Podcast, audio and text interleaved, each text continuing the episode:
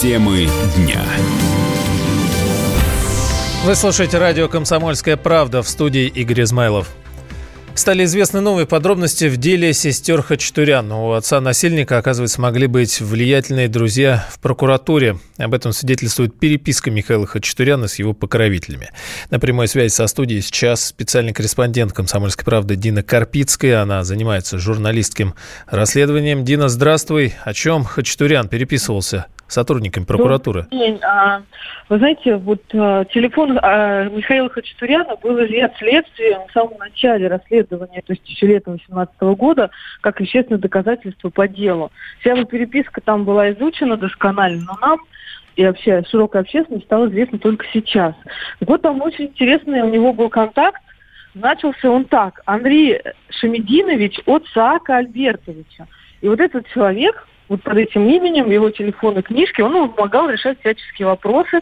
В частности, он помогал ему э, отмазаться, так скажем, жаргонно, от сотрудников ГАИ. Этот эпизод, кстати, одна из сестер рассказывала на следственных действиях, когда приводила пример того, что отец очень бравировал своими связями и говорил, что вам жаловаться куда-либо бесполезно, я все решу. Так вот, эта девушка, одна из сестер, она ехала с отцом в машине, отец нарушил там все возможные правила, проехал на красный, пересек две сплошные, и когда его остановил сотрудник э, ДПС, он кричал благим матом на этого сотрудника, обещал большие проблемы и вообще э, чувствовал себя абсолютно безнаказанно. Позже он детям своим хвастался, что прокурор района порвал этот протокол о правонарушении, и права действительно у Хачатуряна никто не отобрал.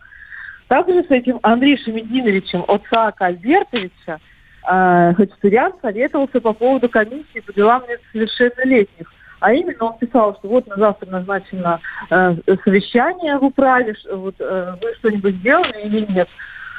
Вот, вот такие вот сообщения, они все есть в уголовном деле, э, в телефоне Михаила Хачатуряна. Э, что это за личности, э, я думаю, несложно ну, любой человек может просто в интернете забить вот эти вот позывные, так скажем, Андрей Шамединович и Саак Альбертович, и вы сами видите, что это очень высокопоставленные сотрудники прокуратуры что их связывает с Хачатуряном, непонятно, но кроме вот этих моментов, связанных с каким-то решением каких-то проблем, они поздравляли друг друга с праздниками, желали там хороших выходных, передавали друг другу подарки, то есть такие отношения очень близкие. А вопрос, который как бы сразу возникает, э, если телефон изъяли полгода назад, да, и все это время с ним работали, а он, получается, не был заблокирован, то есть э, следователи сразу проникли в тайны переписки? Да, я так понимаю, что следователи имеют какие-то инструменты, чтобы даже заблокированные телефоны как ну, открыть, потому что все э, эти переписки не... Ай, пропали? Дина, а, Дина, Дина Карпицкая, специальный корреспондент «Комсомольской правды», а, пропала, но основное мы выяснили. Саак Альбертович, э, хотелось узнать, есть ли какая-то реакция непосредственно от человека э, с этим именем и отчеством. Действительно, поисковые системы сразу выдают человека в синей форме. На космодроме Восточный обнаружены новые хищения. Управление Следственного комитета по Амурской области возбудило сразу два уголовных дела. Речь идет о мошенничестве в особо крупном размере. Коммерсант сообщает, что хищения в сумме более 200 50 миллионов рублей а, были допущены при возведении стартового комплекса для ракеты-носителя «Ангара». Проект оценивается в 100 миллиардов рублей. Должен был быть сдан в 2022 году. Теперь не очень понятно и известно, когда. И два дела объединили в одно, но пока подозреваемых никаких нет.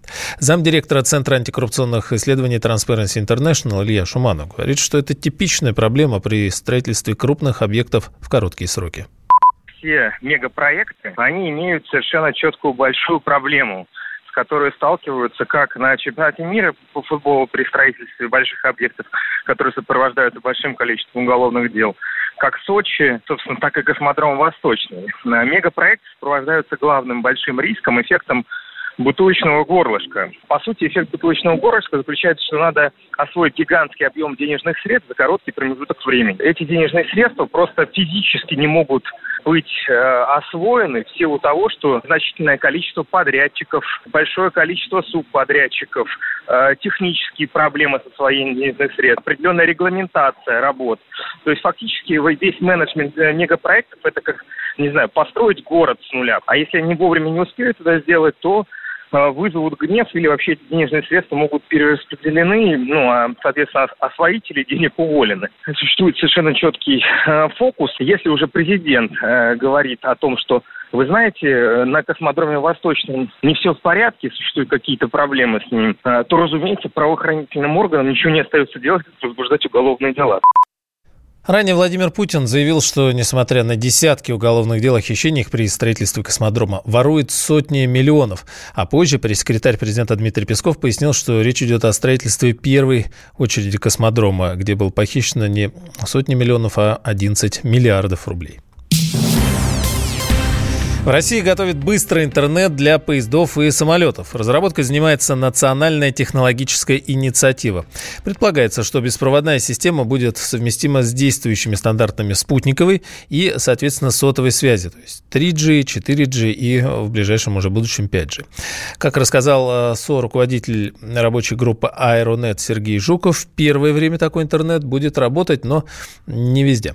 Там фенечка вот в космосе заключается. Есть так называемые геостационарные спутники связи. Они летают над э, экватором. Южную часть нашей страны они охватывают. Вот вы летите, например, на самолете, ну, условно говоря, из Москвы во Владивосток или из Москвы в Париж. Да, сигнал из геостационара, ну, представьте себе, берем мячик, да, и по экватору горизонтально летает спутник. А самую макушку планеты он будет только гладить своим сигналом. На севере сигнал не будет приниматься. А вот там, где в средних широтах вполне. Вы летите на самолете через геостационар, благодаря этой антенне принимаете широкую картинку, и у вас все замечательно. Теперь, если вы попробуете забраться куда-нибудь в Мурманск или дальше, там сигнал с геостационарного спутника уже не приходит. И там нужны другие спутники. Спутники высокоэллиптические, так называемые, или полярно-орбитальные.